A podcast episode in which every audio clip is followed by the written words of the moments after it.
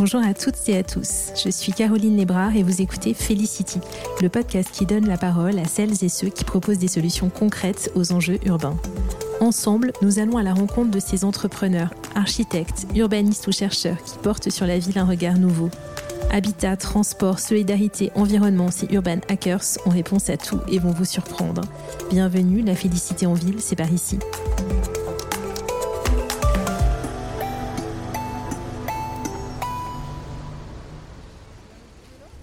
Emma Villarem est docteur en neurosciences cognitives. Diplômée de l'école normale supérieure, elle est spécialisée dans l'étude des comportements sociaux.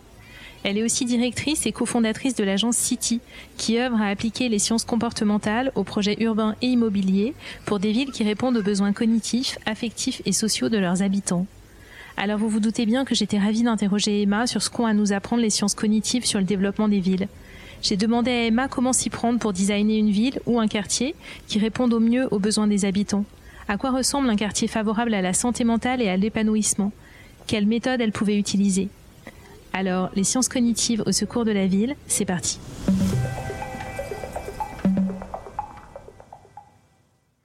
Bonjour Emma, je suis vraiment ravie de t'accueillir euh, aujourd'hui au micro de Felicity.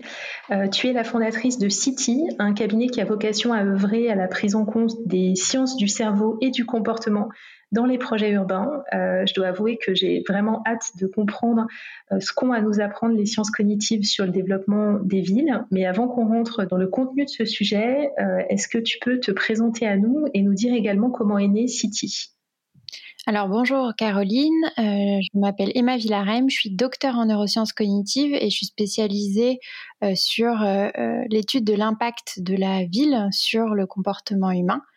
Et donc, j'ai cofondé euh, City euh, il y a deux ans maintenant avec trois autres collègues. Et on, est du coup euh, parti du, postulat que aujourd'hui les projets urbains intègrent bien souvent la dimension humaine, mais manquent peut-être d'outils scientifiques pour essayer de quantifier, d'évaluer l'impact de l'environnement urbain sur euh, les, individus et plus généralement les interactions réciproques entre les individus et le milieu dans lequel ils vivent. Donc on a eu cette euh, envie de fonder euh, une agence qui s'attache à intégrer les connaissances et les outils issus des sciences du comportement pour repenser collectivement la façon dont les villes sont conçues pour mieux y intégrer les émotions, les perceptions, tout ce qui compose en fait ce qu'on appelle la cognition humaine, c'est-à-dire la façon de réfléchir, d'engranger de, l'information, etc., d'intégrer tout ça au mieux dans les projets urbains et immobiliers. Parfait. Alors comment est composée l'équipe aujourd'hui? Aujourd'hui, nous sommes quatre, une urbaniste, Alice Cabaret, et deux autres collègues qui sont issus des sciences du comportement, qui sont Guillaume de Zecache, qui est euh, docteur en psychologie cognitive et maître de conférence euh, aujourd'hui, et euh, Pierre Bonnier, qui a un master en sciences cognitives et qui est aujourd'hui expert en expérience utilisateur. On a donc une équipe qui est pluridisciplinaire parce qu'il y a un vrai enjeu dans notre travail de réussir à articuler les résultats scientifiques issus des analyses que l'on mène sur le terrain en recommandations opérationnelles à la fois architecturales et urbaines pour le projet. Donc on, est, on essaye de porter cette pluridisciplinarité dans l'équipe puisque c'est vraiment le cœur de notre travail. Ok, qui est-ce qui vous sollicite aujourd'hui? Est-ce que c'est, euh, je me suis posé la question, est-ce que c'est plutôt des villes, des aménageurs? Euh, Et à quel moment est-ce que ces réflexions émergent euh, chez, vos clients sur la, cognition en ville ou en tout cas sur ce qui fait un quartier favorable au bien-être? Alors, on est à la fois contacté par des villes et par des aménageurs. On va avoir des missions souvent un petit peu différentes en fonction des commanditaires. avec les villes, on travaille souvent sur l'idée d'intégrer les sciences du comportement à la façon dont les politiques publiques sont pensées ou déployées. Ça vient bien souvent du constat que certaines politiques publiques peut-être ne répondent pas aux besoins des habitants et des habitantes ou ont besoin d'être mieux ciblés ou que l'on comprenne mieux les besoins en tout cas des habitants et des habitantes pour formuler ces politiques publiques. Je pense notamment au comportement de propreté dans les espaces publics ou aux questions liées aux, trajectoires résidentielles, au choix du logement. Et on est contacté, euh, ça, ça, part d'un besoin identifié d'intégrer les sciences du comportement à la façon dont les politiques publiques sont conçues pour qu'elles aient un impact qui soit le plus positif possible et qu'on limite ce qu'on appelle les effets rebonds négatifs, c'est-à-dire le risque qu'une politique publique soit mal calibrée pas calée sur les besoins et, euh, et, le fonctionnement des habitants et des habitantes et que du coup elle ait des résultats potentiellement contre-productifs. Donc euh, les villes euh, vont souvent nous contacter pour ce genre de mission de recherche-action. En fait, on va aller sur le terrain et on va essayer de prendre en compte cette dimension humaine et de la comprendre pour faciliter le déploiement des politiques publiques. Euh, et on est aussi donc euh, contacté par les aménageurs, là plutôt sur des questions de conception du projet urbain avec bien souvent le besoin identifié de concevoir des projets qui vont avoir un impact positif euh, sur la santé mentale et physique des futurs habitants et habitantes et la volonté de concevoir un projet dans lequel les habitants vont vivre bien d'une part, mais vont aussi euh, se, développer, euh, s'épanouir, euh, tisser du lien social, devenir des acteurs et des actrices eux-mêmes de la cité. Donc je dirais que voilà, on a d'une part avec les villes des missions qui sont plutôt de l'ordre de la recherche-action, et avec les aménageurs, on va travailler sur des missions davantage d'accompagnement au développement urbain. Alors, on, reviendra tout à l'heure sur euh, les méthodes que vous êtes amené à utiliser. Euh, mais avant ça, en t'entendant parler de, propreté et de sciences cognitives, hein, ça m'a fait penser au, nudge. Est-ce que c'est quelque chose que euh, vous, utilisez, sur lequel vous travaillez? Et, est-ce que tu peux nous présenter peut-être pour les auditeurs le concept de nudge? Alors, le nudge, c'est un sujet sur lequel on travaille peu pour la simple et bonne raison qu'on considère que c'est une action qui va arriver un petit peu en aval du déploiement, par exemple, d'une politique publique. Alors, pour les auditeurs et auditrices, le nudge, c'est euh, le fait euh, de changer ce qu'on appelle l'architecture du choix de l'usager en lui proposant euh, un choix nouveau de façon non contrainte qui va aller par exemple dans le sens d'une d'une réduction du, du, du, comportement par exemple de, de jet de déchets sur la voie publique ou d'une meilleure consommation enfin en tout cas d'une consommation plus soutenable de d'électricité ou d'eau, enfin tout un tas de sujets. Euh, euh, l'idée étant de euh, d'inciter de façon douce les, les, consommateurs et consommatrices ou les usagers à infléchir leur comportement vers des options, vers des choix qui sont plus soutenables et qui sont plus en, en ligne avec le, bien commun, on va dire. le problème entre guillemets du nudge, c'est que ça peut être vu comme une, une action qui est très ponctuelle et qui arrive en aval de la chaîne d'action, alors qu'il y a tout un diagnostic comportemental à faire. Par exemple, euh, sur la, question des déchets, on pourrait euh, euh, faire un nudge sur, en se disant que finalement, euh, ce qui empêche les gens de, jeter leur euh, mégot dans, dans la poubelle, c'est qu'ils ne voient pas assez euh, les, les, poubelles à mégot. Et donc, on va faire un nudge qui va rendre visible, enfin, rendre plus saillant dans l'environnement ces poubelles-là. Or, peut-être que le problème, en fait, à, l'origine du jet de mégot sur la boîte publique, c'est pas un problème de visibilité, de saillance visuelle. Ça va être un problème de normes sociales, par exemple, ou ça va être un problème de euh, d'accessibilité de, de ces poubelles, etc. Donc, il y a vraiment un besoin d'effectuer un diagnostic comportemental en amont pour identifier quels sont les mécanismes cognitifs qui sont euh, à l'origine de ces comportements pour euh, designer en fait une intervention qui va adresser au mieux euh, les, mécanismes que l'on a identifiés. Le risque du nudge, c'est euh, voilà d'arriver un petit peu trop en aval et de ne, ne pas être accompagné d'une vraie analyse de terrain qui va permettre à ce nudge de vraiment bien cibler le problème entre guillemets et du coup de l'adresser. C'est passionnant et très clair, merci beaucoup. Euh, alors le, cabinet que tu as fondé travaille sur euh, la manière dont les villes euh, peuvent respecter au mieux les besoins cognitifs, émotionnels et sociaux des habitants. donc une de mes questions, c'était à quoi ressemble un quartier favorable au bien-être et à la santé mentale? Est-ce que c'est nécessairement un quartier vert? Est-ce que, j'imagine, la place de la nature a à y jouer, mais finalement, quels sont les autres critères qui font un quartier agréable et favorable au bien-être? Alors, c'est difficile de répondre à cette question euh, de façon euh, unique, puisque bien évidemment qu'on identifie en fait tout un tas de critères qui vont avoir un impact euh, positif sur le vécu, par exemple, de l'espace public ou sur euh, euh, l'expérience de l'espace ou sur la perception sensible, etc. mais comment ces différents critères se combinent et est-ce que d'un quartier à un autre, d'un territoire à un autre d'une population à un autre, cette palette de critères va avoir le même impact, c'est vraiment une question ouverte. En revanche, on peut argumenter le fait que certaines propriétés de l'environnement vont euh, très probablement avoir un impact bénéfique euh, sur les habitants. Euh, c'est le cas de la nature. En effet, on a aujourd'hui toute une littérature scientifique qui nous permet d'affirmer en tout cas que l'exposition à la nature, c'est quelque chose qui, en moyenne, en tout cas, a un impact très bénéfique à la fois sur la santé physique, puisque ça permet les activités, les loisirs, etc., mais aussi sur la santé mentale, avec de nombreuses études qui mettent en évidence un fonctionnement du cerveau qui est restauré, entre guillemets, dans des espaces euh, naturels comparés à des euh, environnements urbanisés. On observe par exemple euh, une baisse de la rumination, on observe une, augmentation des performances attentionnelles, des performances cognitives dans les environnements naturels. et tout ça contribue à une réduction du stress et donc à un impact positif sur la santé mentale. Il y a aussi des enjeux sociaux.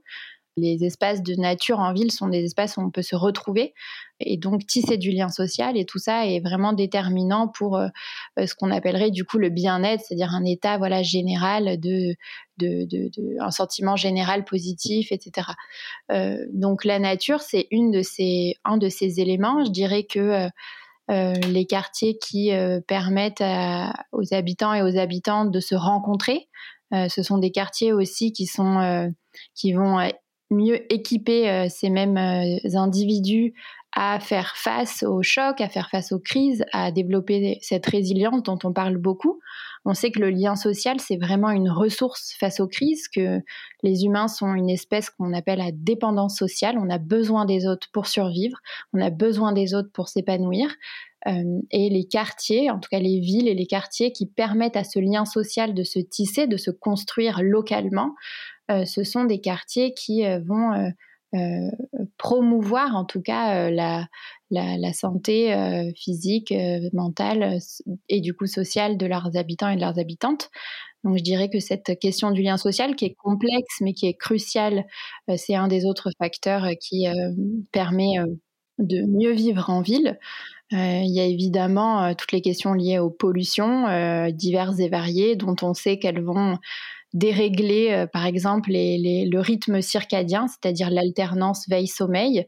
Euh, si on est exposé au bruit, avec si on est exposé euh, aux lumières artificielles, il va avoir un impact euh, sur la façon dont on dort et donc euh, sur notre humeur, sur la façon dont on apprend, puisque le sommeil est un temps de consolidation des apprentissages, etc. Donc aujourd'hui, on a voilà tous ces critères où on, va pouvoir anticiper, prédire un impact sur le vécu des, des, espaces publics, le vécu du logement.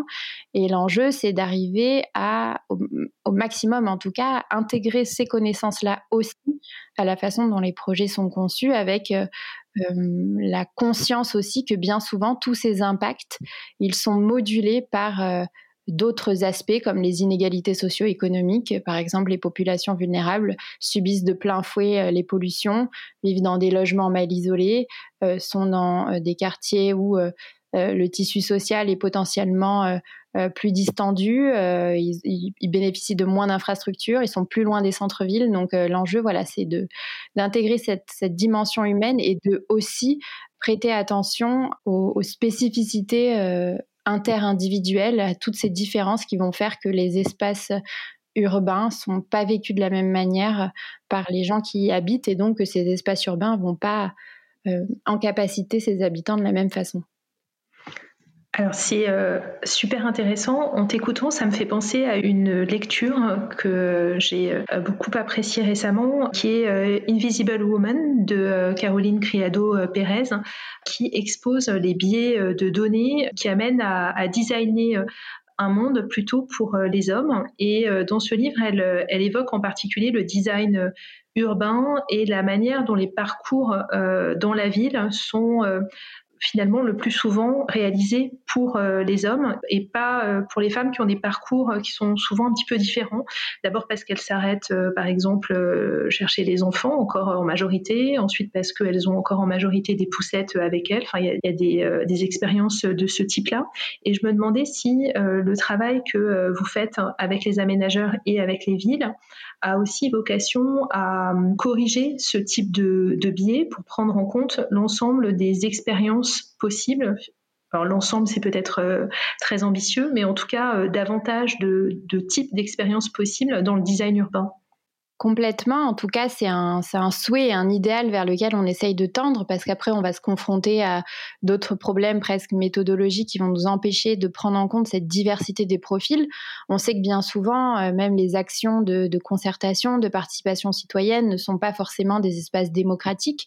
Euh, certains publics sont oubliés, sont non représentés parce qu'ils ne se sentent pas aussi concernés par ces décisions, parce que euh, parfois ils vivent dans des quartiers ou dans des conditions euh, dans lesquels ils sont laissés de côté des, décisions, locales. Ils ne sont pas eux-mêmes intégrés, donc euh, ils ne se sentent pas concernés et ne participent pas forcément volontairement euh, à ces opérations-là, ou alors ces opérations sont menées sur des créneaux, dans des lieux, avec des, des acteurs qui sont aussi... qui empêchent la mobilisation de tous ces publics. mais en tout cas, c'est vraiment important de, en effet, prêter attention à ces différences-là, parce que dans le cas des femmes, par exemple, on, s'adresse quand même à une population qui n'est pas euh, minoritaire en nombre, en tout cas, qui, euh, l'est euh, socialement, mais designer un projet urbain pour les hommes, c'est vraiment très problématique quand on sait que la part de la population féminine est telle. donc il y a évidemment un enjeu de prendre en compte ces différences-là. Nous, on utilise des méthodes qui permettent en fait de recueillir des données, mais de regarder ces données en essayant de s'affranchir un petit peu des moyennes. C'est-à-dire que les moyennes, elles vont en effet euh, donner quelque chose qui, euh, qui, qui, ne reflète pas forcément les différences de, de, de vécu des espaces publics. Par exemple, sur le sentiment de sécurité, on sait que euh, dans la littérature scientifique, il y a de façon assez systématique un écart entre la perception de sécurité, donc le sentiment de sécurité d'un homme et d'une femme, à espace public constant. Donc dans une même rue, euh, avec les mêmes euh, stimulations, on va dire, euh, le sentiment de sécurité d'une femme est inférieur à celui d'un homme. Donc si on pense par exemple des cheminements piétons en regardant une sorte de perception moyenne, on va peut-être du coup faire des cheminements qui généreront de l'insécurité pour une partie de la population et qui ne seront donc pas empruntés. Donc c'est important de prendre en compte ces différences interindividuelles, il faut euh, pouvoir le faire et souvent ça c'est un challenge en soi.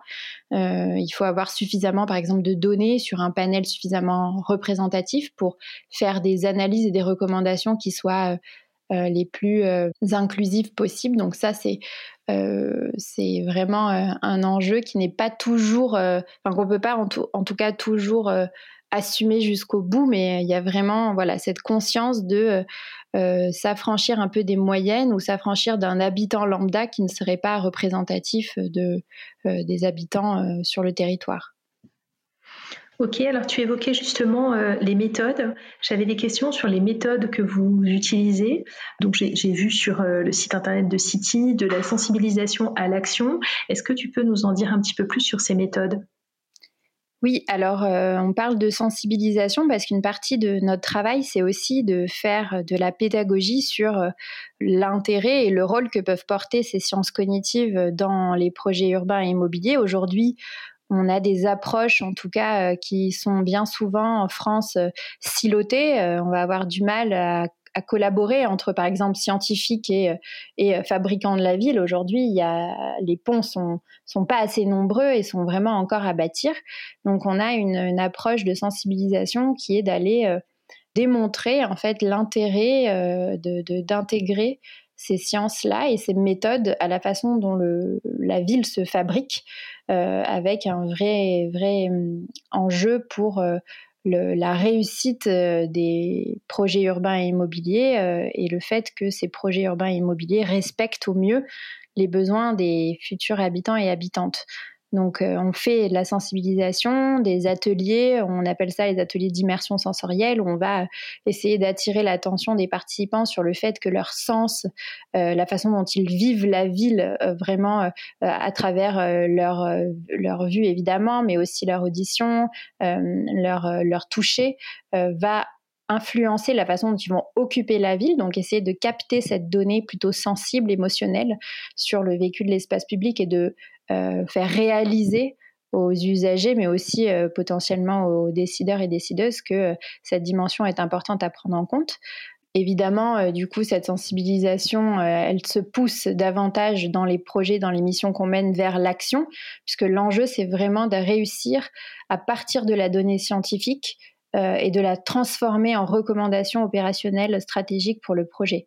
Donc, on va utiliser des méthodes en phase euh, de, préconception, en tout cas en amont de la conception du projet, on va utiliser des méthodes euh, de diagnostic euh, où on va utiliser par exemple ce qu'on appelle un diagnostic sensoriel où là encore on va essayer de évaluer l'influence de l'environnement urbain sur les perceptions, sur les émotions, dans le but de proposer, de formuler des recommandations en phase de conception urbaine et architecturale. Donc, on part de la donnée scientifique et on la formule en recommandation pour le projet qui soit appropriable par les équipes de maîtrise d'œuvre et d'ouvrage. L'enjeu étant vraiment de former des équipes intégrées qui collaborent autour de ces questions et de, de, parvenir en tout cas à intégrer cette notion-là, en tout cas ces informations, ces données à la fabrique du projet. C'est très clair, merci. Est-ce que tu aurais un livre à nous recommander? Un livre à recommander, j'en ai un, mais plutôt sur la question des euh, neurosciences cognitives, ou en tout cas des sciences cognitives et de la façon dont, le cerveau fonctionne. Et c'est le livre d'un collègue qui s'appelle Albert Moukébert, qui a écrit un, livre qui s'appelle Votre cerveau vous joue des tours et qui permet en fait euh, d'appréhender un petit peu la complexité du fonctionnement du cerveau et la nécessité de le prendre en compte dans euh, la, fabrique des projets et de vraiment rentrer dans la complexité et essayer de sonder cette complexité parce que sinon on risque de d'avoir des projets qui sont optimaux sur le papier mais qui ne rencontrent pas le succès escompté. Super. Euh, où est-ce qu'on peut te contacter? On peut nous contacter euh, via notre site internet. Euh, on reçoit les demandes à la fois de collaboration, à la fois d'échanges entre professionnels et des opportunités. Donc, on est joignable très facilement sur notre site internet. Parfait. Euh, je mettrai le lien évidemment vers le site internet dans les notes de l'épisode.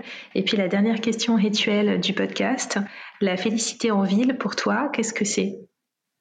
Alors la félicité en ville pour moi, c'est un état qui est à la fois un état de bien-être, de, de, joie, je dirais, euh, qui, qui, se dégage en tout cas ou qui, euh, qui gagne les habitants et les habitantes ça s'arrête pas forcément là, puisque l'on sait que euh, ces, dispositions émotionnelles, en fait, le fait de ressentir des émotions positives vis-à-vis de l'endroit où l'on vit, de ressentir un attachement à l'endroit où on vit, elles vont ensuite influencer de façon directe la façon dont on se comporte dans ce quartier, avec notamment euh, des données nombreuses qui montrent que le lien euh, émotionnel que je tisse avec mon quartier va m'inciter à prendre soin de mon quartier, va m'inciter à me connecter à ceux qui vivent comme moi dans le quartier, etc. Donc euh, c'est un état qui est pas une fin en soi et qui est un levier pour en capaciter les individus à agir euh, dans leur quartier, à se connecter aux autres et à vivre mieux in fine. Passionnant, merci beaucoup Emma. Merci Caroline. Merci d'avoir écouté Felicity. J'espère que l'épisode vous a plu, inspiré et surtout donné envie de créer une ville différente. Si c'est le cas, je compte sur vous pour le noter 5 étoiles et laisser un commentaire sur les plateformes d'écoute. Vous pouvez aussi partager l'épisode sur vos réseaux sociaux. Si vous avez des questions que vous aimeriez aborder avec moi ou mes invités, ou si vous avez envie de suggérer des personnes que vous aimeriez entendre sur ce podcast, contactez-moi sur LinkedIn ou envoyez-moi un email sur contact at felicitylab.fr. Merci et à bientôt.